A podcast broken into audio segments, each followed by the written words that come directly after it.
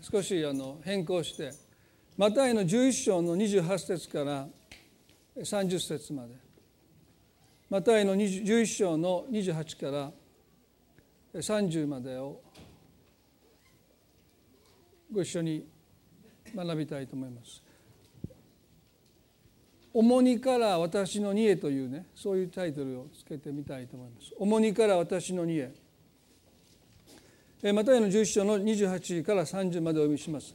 すべて疲れた人重荷負っている人は私のところに来なさい。私があなた方を休ませてあげます。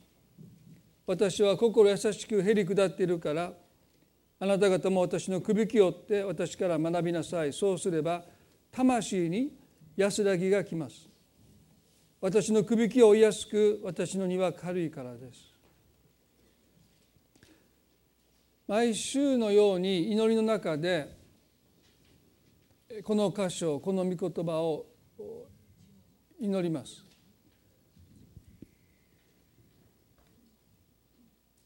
今日このイエスの招きを私たちはもう一度受け止めて応答していきたいとそう願うんですけどもここでまずイエスは全て疲れた人重に酔っている人はと呼びかけています。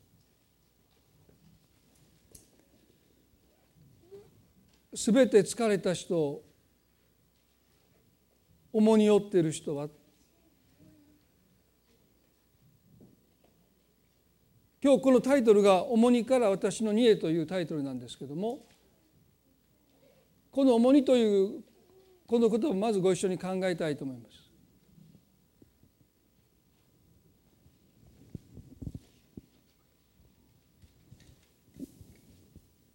この重荷とは私たちの人生の中の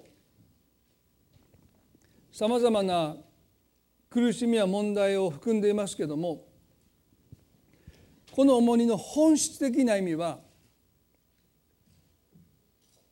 人が神のようになろうとしたことで抱え込んだ過剰な荷と言えると思います。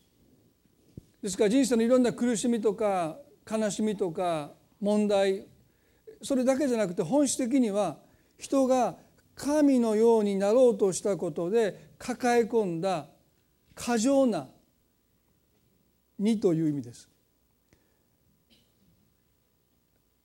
本来人が負うべきでない神様が追ってくださるその2を抱え込んでる。これが重荷です。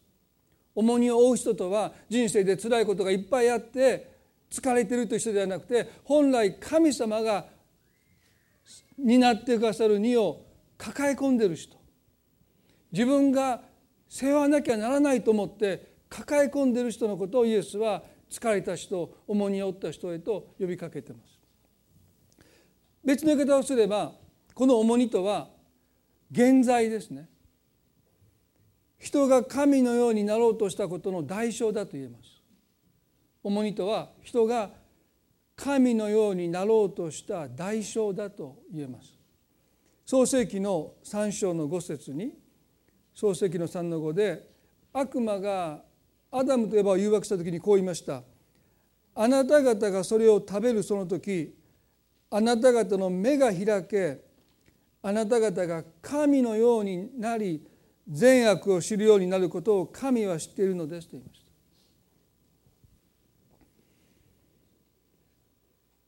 これが現在悪魔の誘惑の本質ですよね。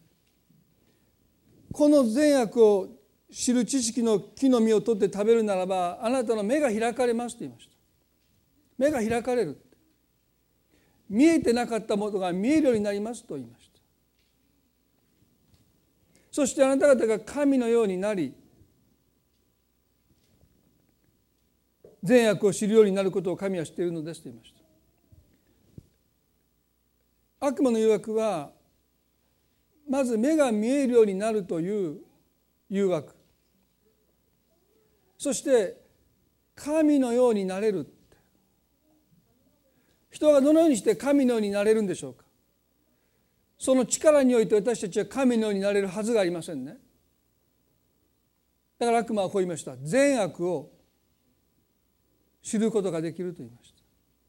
何が善で何が悪なのかもう神様に頼らなくてもあなた自身で判断できると言いました。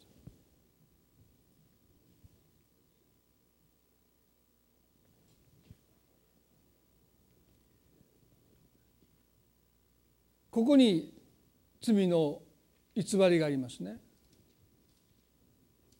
もう私たちは神様に頼らないで自分で何が自分にとって良いなの良いことか悪いことか自分で決めることができるって。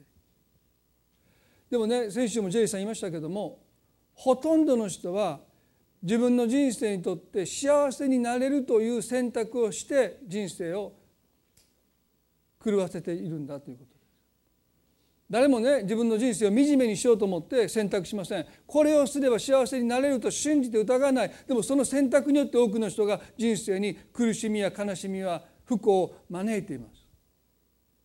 それは現在の代償です。神様に頼らなくても私は自分にとって何が善なのか。何が私を幸せにしてくれるのか。私は知ってるという高ぶりですね。聖書に悪魔の言葉通り彼らの目が開かれたと書いてます。これは漱石の3の7ですね。このようにして2人の目は開かれそれで彼らは自分たちが裸であることを知ったと書いてます。そこで彼らは一軸の葉を綴り合わせて自分たちの腰の覆いを作った悪魔が言う通り彼らの目が開かれたんですでも何を見たのか自分たちが裸であるという姿です。これは何を意味しているんでしょうか？もちろん衣服を着ていないということももちろん含まれますけれどもでも本質的にはそういう意味じゃないです。自分たちが裸であることを知った。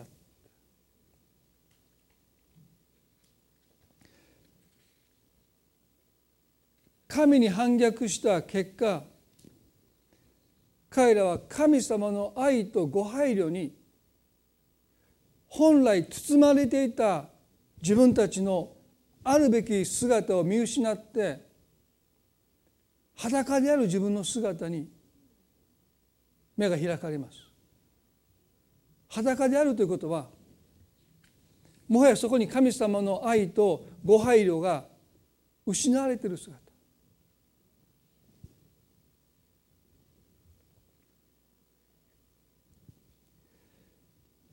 皆さん私たちは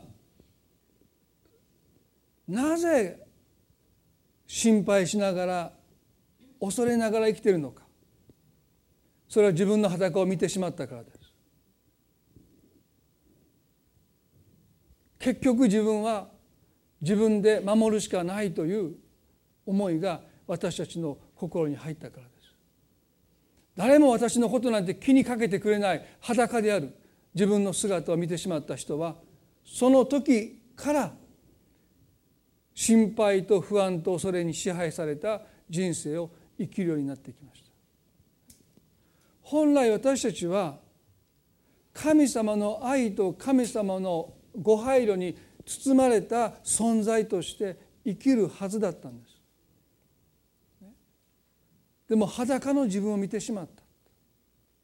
皆さん有名なルカの12章の中にイエス様がですねこのようにおっしゃった。ルカの12の27から29の中でね「百合の花のことを考えてみなさい」どうして育つのか継ぎもせず折りもしないのです。しかし私はあなた方に言います。映画を清めたソロモンでさえこのような花の一つほどにも着飾ってはいませんでした。しかし今日は野にあっても明日は炉に投げ込まれる草さえ神はこのように装ってくださるのです。ましてあなた方にはどんなによくしてくださることでしょう。ああ信仰の薄い人たち。何を食べたらよいか何を飲んだらよいかと探し求めることをやめ気を揉むことをやめなさいとおっしゃった。ここでイエスは毎日何を食べたらよいのか何を飲んだらよいのかと自分の命を保つことに心配ばかりして暮らしている人に向かってまず野の百合を見なさい。映画を清めたソロモンよりも神は明日炉に投げ込まれるような草さえも装っていてくださるんだと言いました。ましてあなた方は神の愛とご配慮によって装われていることにどうして目が閉ざされているのかとおっしゃった。明日炉に投げ込まれる人が価値なきものとして踏みつけてしまうようなあの野の草の方が映画を極めたソロモンよりも神によって着飾らせていただいているならばましてあなた方のことを神がどれほど心に留めていてくださるのか。あなた方の存在がどれほど神の真ん中にあるのか。いつもいつも神がどれほどあなたのことを気にかけてくださっているのか。どうしてそのことがわからないのかとイエス様はおっしゃった。私たちは今もなお裸の自分の姿を見ているのかもしれません。自分のことは自分で心配しなければ誰も心配なんかしてくれないという恐れです。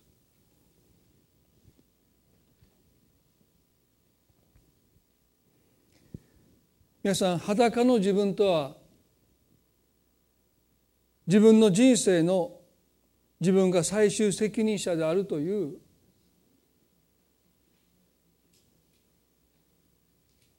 そのことを裸の自分はアダムとエバに押し付けたというか示したんですね。誰もあなたのことなんか心配してくれませんよというのが裸の自分がアダムとエバに突きつけたメッセージです。皆さんね中間管理職は辛いですよね。まあ私はサラリーマンじゃありませんけどサラリーマンの時はですねもういい上司に恵まれたら幸せなんですけども私の働いた時に上司がちょっと変わった人ですね。新入社員のくせによく言い争いをしてですね。もうなんでこんな理不尽なこと言われるのかって言ってですね。もう未熟でしたよね。その人とよく言い争いましたけども。まあでも他の科に行けばいい上司もいてですね。羨ましいなと思うこともありました。まあ今思えばまあ私の上司だった人もそんな悪い人じゃなかったんですけども。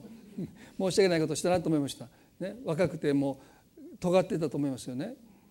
でもこの中間管理職の場合はいい上司に恵まれると心配してもらうという恵みがありますね。例えば奥さん最近どうですかとか子供たち元気ですかとか、ね、何かあったらもう今日は早く帰っていいよとかこう気遣ってもらえるという、まあ、恵みもあるんですね。でもね一番上に立ってしまうともう誰も心配してくれません。リーダーが孤独であるっていうのはそういう意味ですね。あなたはあなたのことを自分で心配しなければならないんです。それが最終責任者リーダーの孤独です。裸の自分が突きつけたメッセージは誰もあなたのことなんか心配してくれませんよというメッセージです。だからあなたは自分のことを自分で心配しなければ誰もあなたのことなんて気にも留めないですよって。これがアダムとエバが見た裸の自分から受けたメッセージです。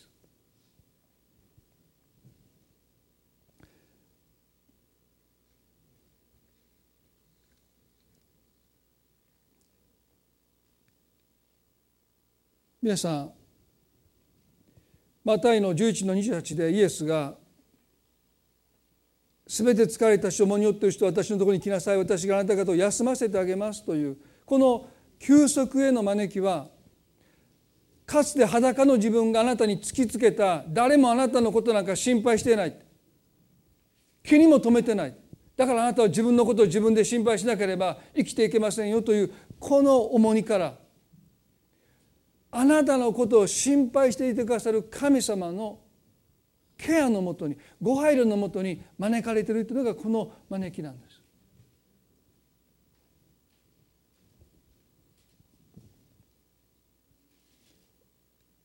先ほどのルカの12章と同じ箇所でマタイの6章にこのように31から30に書いてますね。そういうわけだから何を食べるか何を飲むか何を着るかなと言って心配するのはやめなさい。こういうものは皆違法人が切に求めているものですって書いてます。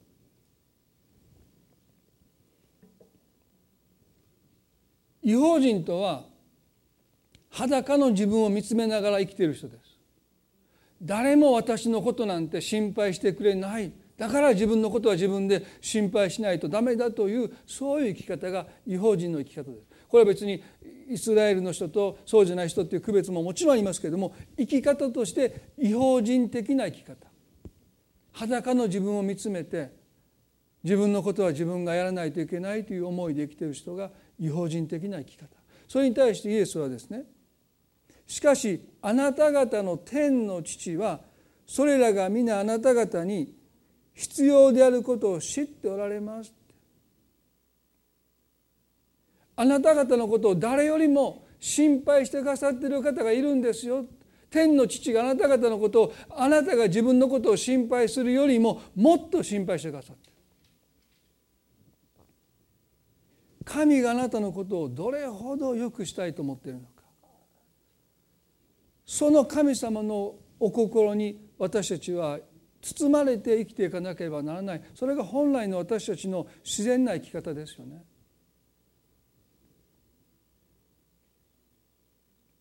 あなた方の天の父はそれらが皆あなた方に必要であることを知っておられます。またね第一ペトロの5の7ではこう書いてます。第一ペトロの5の7ではあなた方の思い煩いを一切神に委ねなさい神があなた方のことを心配してくださるからです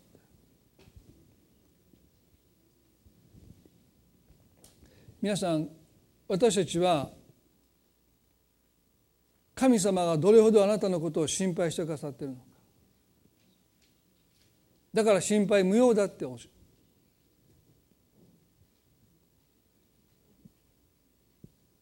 私たちの安らぎとは私たちのことを心配してくださる神様のそのご配慮のもとに安らいでいくということです。あなたがもう自分のことを心配しなくても神様が心配してくださるから大丈夫だって皆さん二重の心配は必要ないんです。誰かが気をそこに向けて心を配って心配していればそれで十分です。まあ前にも私何度も言いましたけどね今日の夕食何ってうちの奥さんに言っていつも怒られます。あなたが心配することじゃない。それでも心配です。また聞いたらまた怒られます。あなたが心配することじゃありません皆さん心配というのはね誰かがしてればねしなくていいんですよ。うちの奥さんが夕食のことを心配してたら僕が何回も何回もメールで「今日の夕食何 夕食作る時間ある?」とか「僕が作ろうか」ってなぜそのこと心配するのか私が好きじゃない食事が出ることが嫌で 僕が作るものといったらですね子供の喜ぶようなハンバーグカレーですね。もう餃子。でも、ね、皆さん神様があなたのことを心配してくださればあなたが心配する必要はもうないんですよ。でしょ？魂の安らぎっていうのはそういうことですね。あこのことはもう神様が心配してくださってるからもう私が心配しなくてもいい裸の自分はねあなたが心配しないと誰も心配してくれないからあなたが心配しないといけないというメッセージを私たちに突きつけるんです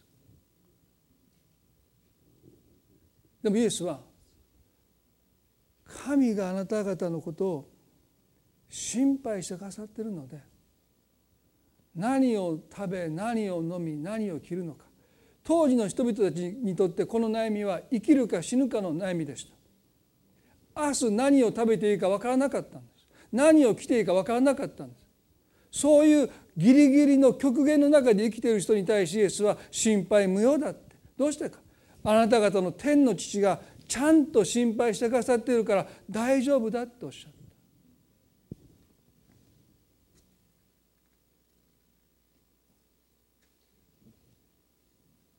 マタイの11の29の中で私は心優しくへり下っているからあなた方も私の首きをって私から学びなさい。そうすれば魂に安らぎが来ますとおっしゃった。皆さん私たちは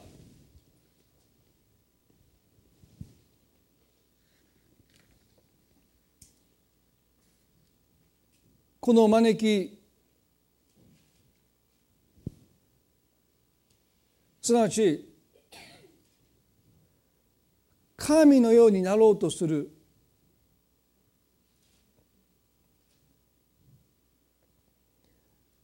人生の最終責任者になろうとする。本来神様が追ってくださるものまでも抱え込んでしまう。そういう中で私たちは重荷を覚えていきます。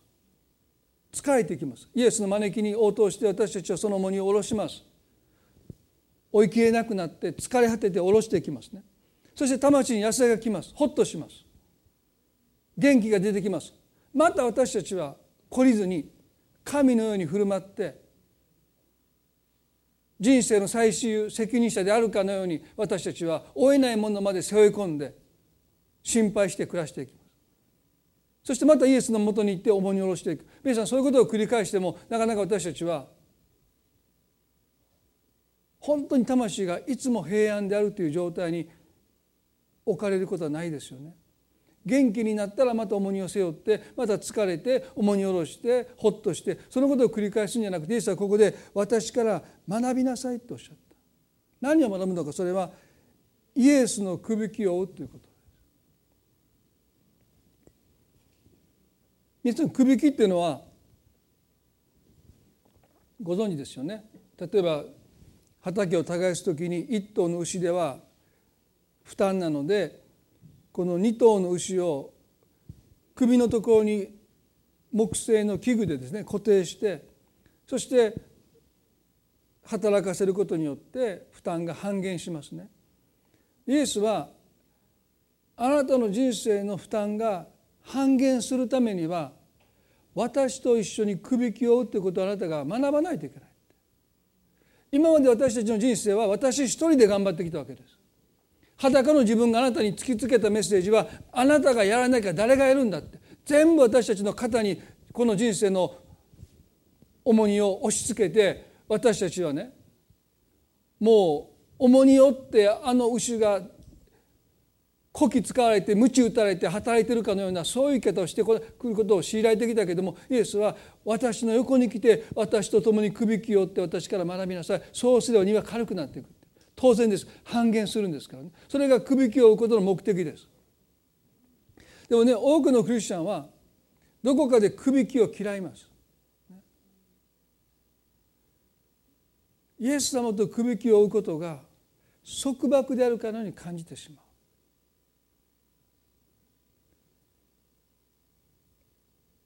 人が罪に陥ったのは神のようになろうとして神のくびきのもとに生きることが束縛であるかのように感じたことが反逆の原因でした。悪魔いつも言うんですねそんな下にそんなところにとどまっていたら窮屈じゃないかクリスチャンとしてね私たちはそう誘惑を経験しますね。もっと広い世界があってもっと自由にもっと好きなように生きていけばいいんじゃないかそれはもう絶えず私たちの魂に訪れる誘惑ですそんなくびきのもとに身をかがめて生きていくなんていうのはもう窮屈でねそれこそ束縛だというメッセージを私たちはよく耳にしますね。あクリスチャンですかってそのニュアンスには何か窮屈さが感じられます。大変ですねっていう心配してくださる方もいるんですね。まして牧師なんていうのはもっとですねどんな生活を送ってるんですかみたいなですね。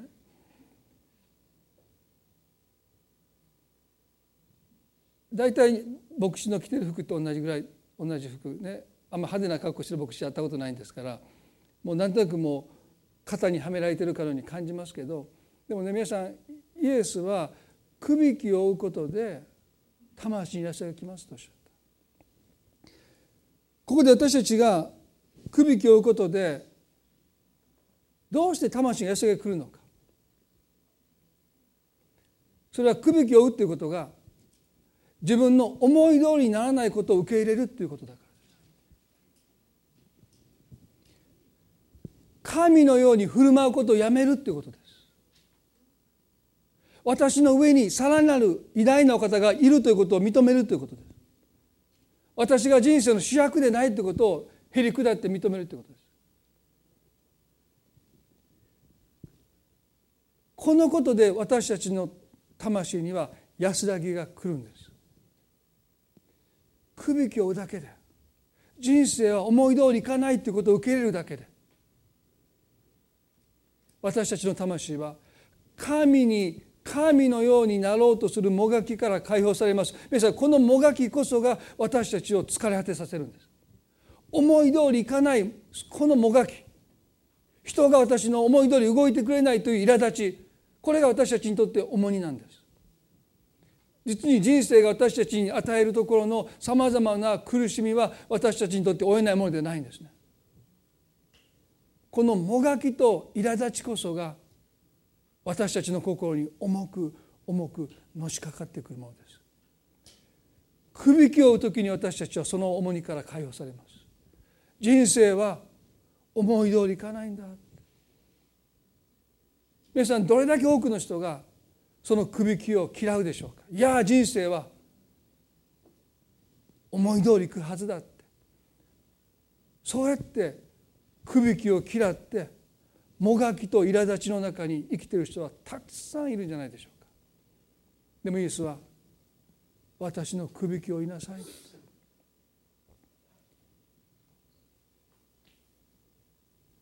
このくびきは別の言葉で言うとマタイの10の3839で別の言葉でこうおっしゃってますね。自分の十字架を追って私についてこないものは私にふさわしいものではありません。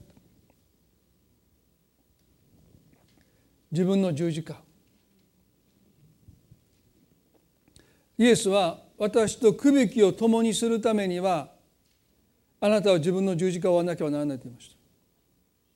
私たちはイエスの十字架を追えないですね。でも自分の十字架を追わないといけない。自分の十字架とは何かそれは今も言いましたように思い通りいかないこと。受け入れていくということ。小さな死を重ねていくということ。我慢じゃダメです。我慢は死んでないんですね。我慢はいつか爆発します。イエス様は十字架の上で死んだんです。我慢してたんじゃないんです十字架は私たちの自我を殺す場所です。皆さんイエス様が十字架で息を引き取ったのをご存知でしょう？葬られたこともご存知ですね。十字架とは私たちの自我を殺すものです。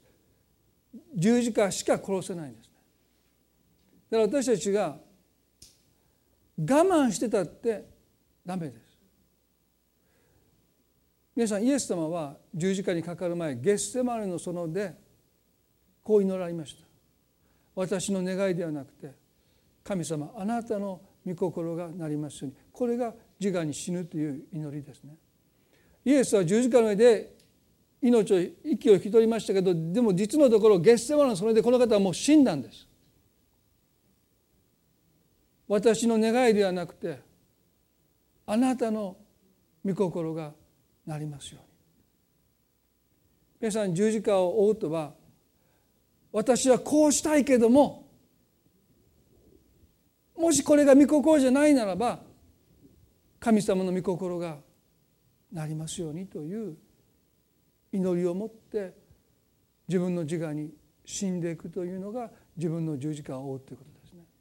それは毎日毎日私たちは自分の自我を十字架につけていかなければならない。そしてねいつそのことが私たち十字架を追うべきだそう思うのかそれはねもがきと苛立ちがあなたの心に生じる時に私たちは自分の十字架を追わなければならないです。イエスはね私は心優しくへり下っているとおっしゃった。イエスの魂にはもがきと苛立ちが全くありませんでした。これがこの方の魂のコンディションです。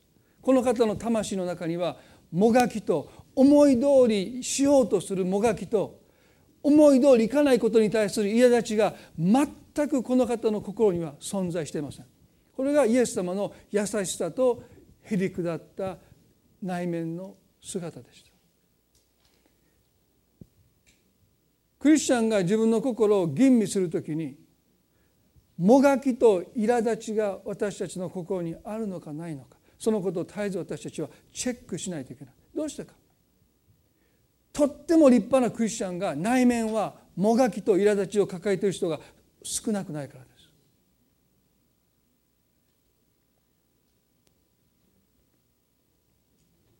とっても熱心なクリスチャンだと思う人が実のところ内側にもがきと苛立ちを抱えていることが少なくない。ダラス・イラードはそのことをよく口にするんですね。意地悪なクリスチャン。クリスチャンが意地悪なんてそんないやそうじゃないですね皆さん。クリスチャンで意地悪な人いますよ。なんでこんな意地悪なこと言うのかなというようなことをクリスチャンが言うんですね。まあ私は別にそんなこと皆さんが言われてるわけじゃないけれどもこのもがきと苛立ちが多くのキリスト者の心を蝕んでるんだろうと思います。あのマルタの心を蝕んだのはこのもがきと苛立ちですよね。いい人ですマルタは。とってもいい人です。天国に行って文句言われないように前置きでもうこんな人がいたらご主人は楽ですね。もう一生懸命台所で、まあ、誰かの自分の奥さんの文句を言ってるわけじゃないんですよ。もう本当に台所で忙しくしてるんですけどもねでもね彼女はルカの10の40でところがマルタはいろいろともてなしのために気が落ち着かずと書いてます。身元に来ていった主よ妹が私だけにおもなしをさせているのを何ともお思いにならないのでしょうか。私の手伝いをするように妹におっしゃってください。ここに私たちはねくびきを負わない私たちの姿が重なって見えます。いろいろともてなしのために気が落ち着かずすなわち自分の思い通りいかないんです。それはそうですよね。イエス様は突然訪問された。段取りが全然できてないわけですからもうもてなしをする人にとって心からのもてなしをしたいのにそのための準備が全然整ってないということはとっても苛立ちますよね。いろんなことに気を使って落ち着かなくなっていってる。ここで彼女はね思い通りいかないことでもがき始めます。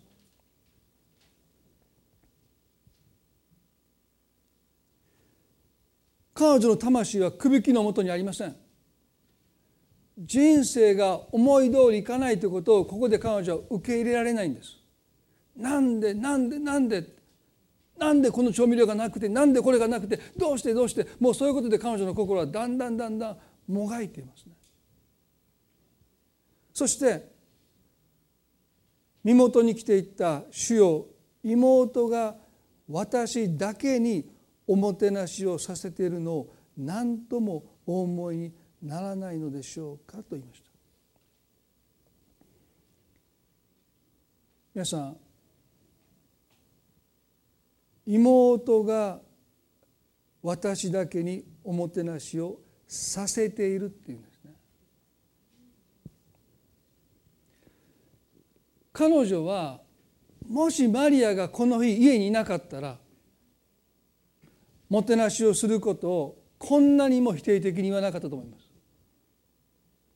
マリアが用事でどこかの町に出かけていてマルタが一人家にいる時にイエス様が訪ねてこられて「イエス様ちょっと待ってください今食事の支度をします」って言って彼女が台所に入っていろんな調味料がなくても多分ちょっとは葛藤するんだろうけどここまで彼女の気持ちが乱れてそして苛立ちの中でイエスのもとに来て文句を言うことはなかったと思いますね。どうしてか。それはマリアがそこにいないからです。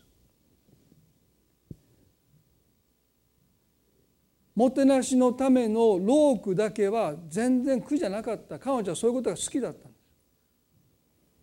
でも一向に手伝いに来ないマリアの存在が彼女のしていることの上に重しを乗せていったということですね。思い通り動かない妹のマリアの存在がもてなしの準備を苦痛にしていきました実のところ皆さん私たちの人生の重荷とは私たちが人生で直面するありとあらゆる義務や課題ではなくて人生が人が思い通り動いてくれないというこの思いが重荷の原因ですマリアがいなければマルタは全然大丈夫でした。笑いながら「すいませんイエス様あなたがあんまり先におっしゃってくださらなかったのでこんなものしか作れませんでした」と言ってとんでもないものを作って出しても平気です。醤油の代わりにウスターソースで我慢してくださいとかですね。ケチャップがなかったので、ね、もう適当になんか赤いもの振りかけましたみたいな。でもあなたのせいですよあなたがちゃんと前に言ってくださらなかったからみたいなことで多分こういう会話には至らなかったと思うんですね。でもね動かないマリアがそこにいたんです。もうバタバタバタコンカンもうマリアが気づくようにですねもう台所の中でね物を大きめにバーンと鳴らしたり時々ね戸をバーンと閉めるご主人がいますね奥さんかも分かんないし相手にもう休みの時から寝て掃除も手伝わないでゴロゴロしてる人を見てもっき横で掃除機強でかけるみたいなですね。普通だったら弱でかけるのにもう最大のスーパーみたいにブーンって言いながらもうあえてねアピールするようなことをマルタも多分してたと思うんですね。でもね何をやっても動かない。彼女は首き負ってないんですね。もしここで彼女が首き負っていたならばマルタのマリアの存在はもはや彼女に何の影響も与えないです。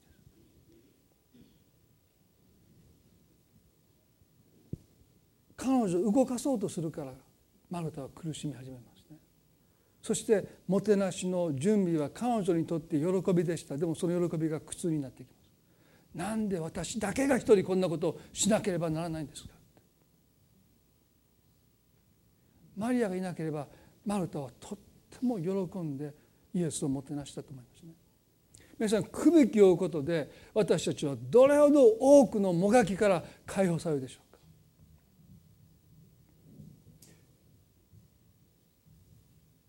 人生を思い通りしようとするもがき人を思い通り動かそうとするもがき。私たちは神ではないんです。人生は思い通りいかないんです。人はあなたの思い通り動かないんです。で神様だって私たちを思い通り動かせないんですよ。言うこと聞かないんです私たちはなかなか。そしたらもう神様やってられないですよ。でしょ？皆さん一人一人を見て全然言うこと聞かないんだもん。でしょ？あ悔い改めだけど何回悔い改めてるんやって。悔い改め180度でしょ？360度ですから。戻ってくるんですから。そういう人がこの国に何十億といて全然動かないんですよ。もう神様重によって疲れ果てるんだけどこの方の中には優しさとへりくだりがあるとイエスおっしゃった。この三位一体なる神様は互いにくびき寄ってるんですよ。一人でなさってるわけじゃない。一緒にくびき追われてる姿がこの三位一体になる神様のお姿ですね。私たちもこのくびきを負うことを神ご自身ですらイエスは私は父がしていること以外に何もできないとおっしゃったこの天地を作られたイエス・キリストでさえ父がしておられること以外に私は自分からは何もできない。くびきのもとに生きておられた。だからこの方の魂はいつも何があってももがきと苛立ちがなかったんですね。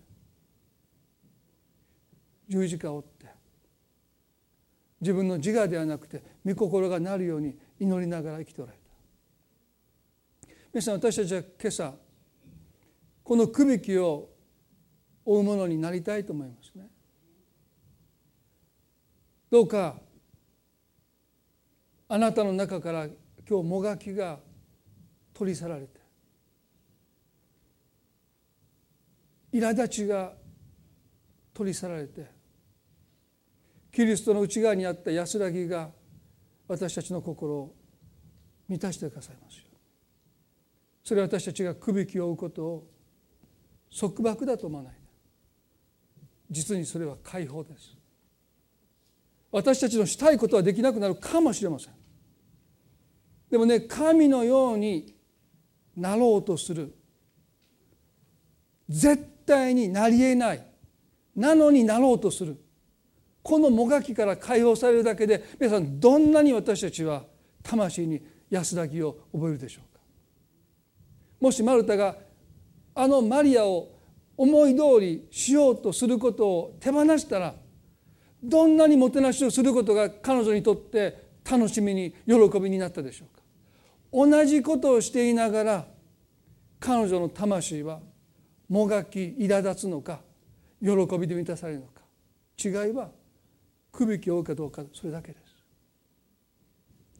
今日イエスは私たちに私と一緒にくびきを負いなさいと招いてくださってあなたが人生の最終責任者じゃないですよって。皆さん私ね少し余談ですけども長男が受験の日前の夜ですねお父さん明日絶対起こしてって言われたんです。で私今までもう思い返す何十年と寝坊した記憶がないんです、まあ、皆さんもそうかもしれません。なぜかというと目覚ましよりも早く目が覚めるんです。これが年を取るということですね。昔はね蒼天祈祷偉いなあんな5時から起きてと思うけど今全然偉いと思いません。4時に目が覚めます。全然偉くないです。まだあと2時間寝ないと体が持たないと思って寝ようとするんだけどまた5時に目が覚めます。また寝ないと思って5時半に目が覚めます。もう寝たいなと思います。だから起きれないっていうのはあんまりもうプレッシャーじゃないですね。でもねその日はねプレッシャー感じました。受験ですからね。でうちの奥さんも頼りな頼れ頼れないんですね。まして子供たちに頼れない。僕に起こして目覚ましも何個かセットしたけどその日ばっかりはね寝れないんですよ。で恥ずかしい話ですけどこんな年になってですけどうちの母に電話して「お母さん明日電話で 起こして」最終責任を年老いた母親に押し付けました。そして眠りました。ほっとしました。何かあったら母親を責めます。お母さんなんで起こしてくれんかって。皆さんそれでいいとイエス様おっしゃった。私の荷は軽いって。私の荷は軽いというのはそういうことなんですね。何かあったらね誰かの責任できるっていうのが荷の軽さなんです。でしょ？だから息子がねお父さん起こしてやってるのは私にと重すぎます。彼の人生がかかってる受験の日にねもうそれまで寝過ごしたことないのにその時だけ夜が寝つきが悪くてなかなか寝れなくて4時頃寝てしまってぐっすり目が覚めたらお昼の12時だったっていうのを考えただけで眠れないですね。で母親に電話して「お母さん申し訳ないけどこんなこと今までしたの？その後も先もそれだけですけどね絶対5時に電話してな」って「任せたで」って「知らんでどうなっても」って。息子の長男の人生がかかってんねんからなって、まあ、それそんなプレッシャーかけませんでしたけど、まあ、でも絶対5時に電話してなって「分かった分かった」って言ってもうちゃんと電話してくれましたさすがですね。でもね私の荷が軽いっていうのはねあなたの荷じゃないんですよって。私の荷だとこの国は自己責任の国ですよ。あなたの責任だって言われるんですよ。でもイエスはね私の荷だって。あなたを信頼して私があなたに預けてるんだから何かあったら私が責任を負うから大丈夫だよとおっしゃっただから荷が軽いんですよ。だから皆さんねどうぞ人生の中で心の棚卸しをしていただきたいと思いますね。重荷とは誰の名前もついてないんです。勝手に私たちが抱え込んだのが重荷です。神様がお願いもされてない。神様は私たちに願ってもいないことまで私たちは背負っちゃうんですね。それは重荷です。重荷には誰の名前もついてない。勝手に私たちが背負い込んでる。で私たちはね心の棚卸しをして本当にこのことは神様が私に願っておられるのかな？神様は私に追ってほしいと願っているのかどうか私たちは一つ一つチェックしないといけない。棚卸しはそういうことですね。そしてもしこれは神様が願っておられるわけじゃないんだったら心から棚卸ししないといけない。もうそれを背負うとダメです。それは余計な心配です。そして本当に神様が私に願っているんだなと思うことだけを背負っていく時に私は随分軽くなる。でもそれでもまだ不十分です。でもその全て私が今人生の中で責任として引き受けているその全ての責任が私の荷だと神様おっしゃる。すなわちね私があなたにお願いしてるんであって最終責任は私がちゃんと取りますよ。あなたが困った時はいつでもおっしゃってください。私があなたを助けるからという私たちが抱えている全てのものにイエス様の2という名前を私たちは張り替えていかないといけない。だからねある意味で私たちは開き直らないといけないんですよ。私はもちろん親です。でもそれは神様が私に預けてくださった2であって。何かあったら神様が最終責任をちゃんと取ってください。神には私を助ける義務があると私たちはへりくだって。高ぶってじゃないですよ。へりくだってそう開き直るべきです。神様は私にお願いされたんだから。神様が私を助ける義務を神が負っておられるんだ。謙遜な心で私たちはそのことを覚えていくときに荷は軽くなります。でこの軽さとはね心がウキウキするぐらい軽いんです。朝目が覚めてあなたがその日しなければならないことを思う時にはあと思うと重すぎます。ああお弁当作らないといけない。なかなか起きない子供を起こさないといけない。ああ仕事行かないパート行かないといけない。そう重すぎますね。ウキウキです。それが軽いという意味なんです。ということはねまだまだ自分の責任として抱え込んでるんです。イエス様があなたに預けていてくださるんだからあなたには最終責任がないと言ってもう一度あなたが今抱えている荷をそうやって受け止めていく時にね皆さん重かったものが私たちの心から取り去られてきます。軽いっていうのはそれぐらい軽いって意味です。朝目が覚めたらもうその日が待ち遠しくてウキウキして「おはよう!」って大きな声で、ね、周りの人は引くかも分かんないけどそれぐらい軽いんだっていうその言葉の意味なんですよ。どうでしょうか皆さん今日そのような軽さを持って生きておられるでしょうかそういう軽さを覚えることと無責任とは全く違うんです私たちは責任のある人として生きていきたいでも心は軽く生きていくべきです。それがイエスがあなたの荷を追っていてくださるからです。神様があなたのことを心配してくださっているということはそういうことなんです。やるべきことに私たちは心を尽くしますけど心は全然重たくない。心はウキウキして大変なことに向かっていけるんです。どうしたか。神が心配してくださり神が一番重たいところ最終責任をあなたに代わって背負っていてくださるから。今日皆さんこの招きに私たちを落としていきたい。一言お祈りしたいと思います。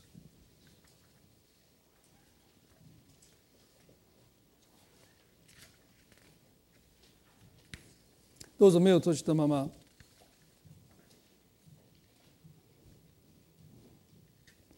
すべて疲れたし共に酔っている人は私のところに来なさい。私があなた方を休ませてあげます。今日皆さんの中で重荷を持って裸の自分の姿を見て自分のことは誰も心配してくれてないという思いに心をとらわれて心配することがあなたの生き方になっているならばどうぞイエスの言葉「野の草を見なさい」とおっしゃる。アスロに投げ込まれるような野の草さえ神は映画を清めたソロモンよりも着飾ってくださった。ましてやあなた方によくしてくださらないわけがあるでしょうかあなたは神様の一番のお気に入りです。いつもいつも神様あなたのことを考えています寝ることもまどろむこともなくいつもいつもあなたのことを心配してくださっている。だからあなたにはもう心配無用です。あなたは神様から心配されている存在です。あなたが寝坊しても神様あなたを起こしてくださいます。あなたの人生の最終責任は神様がちゃんと背負っていてください。どうぞあなたの魂がもがきと苛立ちから解放されていつもあなたの心にはイエスの中にあった安らぎがいつもあなたの心に満ちていますように。そしてあなたを心優しい人にしてくださってへりくだった人にしてくださいますように。それは心がいつも柔軟だということです。どんな理不尽なことがあなたの身に起きてもあなたの心は柔軟に受け止めていき思い通りいかないことでいいんだ。でも御心がなりますよあの笛の例えをソムナムさんが話してくださいましたね。あのパイプステンレスのパイプです。勝手に穴が開けられて。なんでこんなことが起こるんだと思う。でも大切なことはそれを演奏してくださる方がおられる。あなたの人生を一番一番いい方法で用いてくださる神様がおられる。だからもうもがくことも苛立つことも手放していきたい。あのマルタがあのマリアを思い通りしようとすることを手放したならばイエス様のためにもてなしをすることがどれほど喜びになったでしょう。今のあなたの重荷と感じることがくびきのもとにあなたが身を置くことでそれが喜びに変えられてきます。嫌だったことが楽しくなってそれが皆さんイエス様がしてくださる宮業です。そんなこと信じられないと思うかもしれない。でもそれがイエスの招きなんです。あなたの心が喜びでウキウキした思いで満たされてきますよ。あなたは責任を果たしつつ心は軽くなりますように。それがイエスの招きです。その招きに私たちは毎日応答していきたいです。一言祈ります。恵み深い天の地の神様。私たちはくびきを追うことで自分の十字架を追うことで私が神ではないということを認めることで人生思い通りいかないでも御心だけがなりますというこの祈りに生きることでもがきと苛立ちから解放されます。主よ今日このくびきのもとに私たちが身を下ろすことができますように。イエス様がちゃんと私たちの人生を導いていってくださる。この方が私たちが行くべき道をしていてくださって重荷を負ってくださって導いていてくださるんだ。だから大丈夫だ。最終責任は神が負っていてくださるんだ。今日そのことをもう一度一人一人が認めることができますように。私たちの人生にイエス様とのくびきがますますしっかりとしたものになっていきますように。お一人一人を今日あなたがくびきのもとに招いてくださることを覚えます。重荷を負って疲れた人は私のところに来なさい。私があなたをあなた方を休ませてあげます。魂に今日安らぎが来ますように。イエス様お人一人をあなたが約束通り休ませてくださいますように。今感謝を持って愛する主イエスキリストの皆によってお祈りいたします。アメンそれでは皆さんどうぞ立ち上がっていただいて賛美を最後に捧げたいと思います。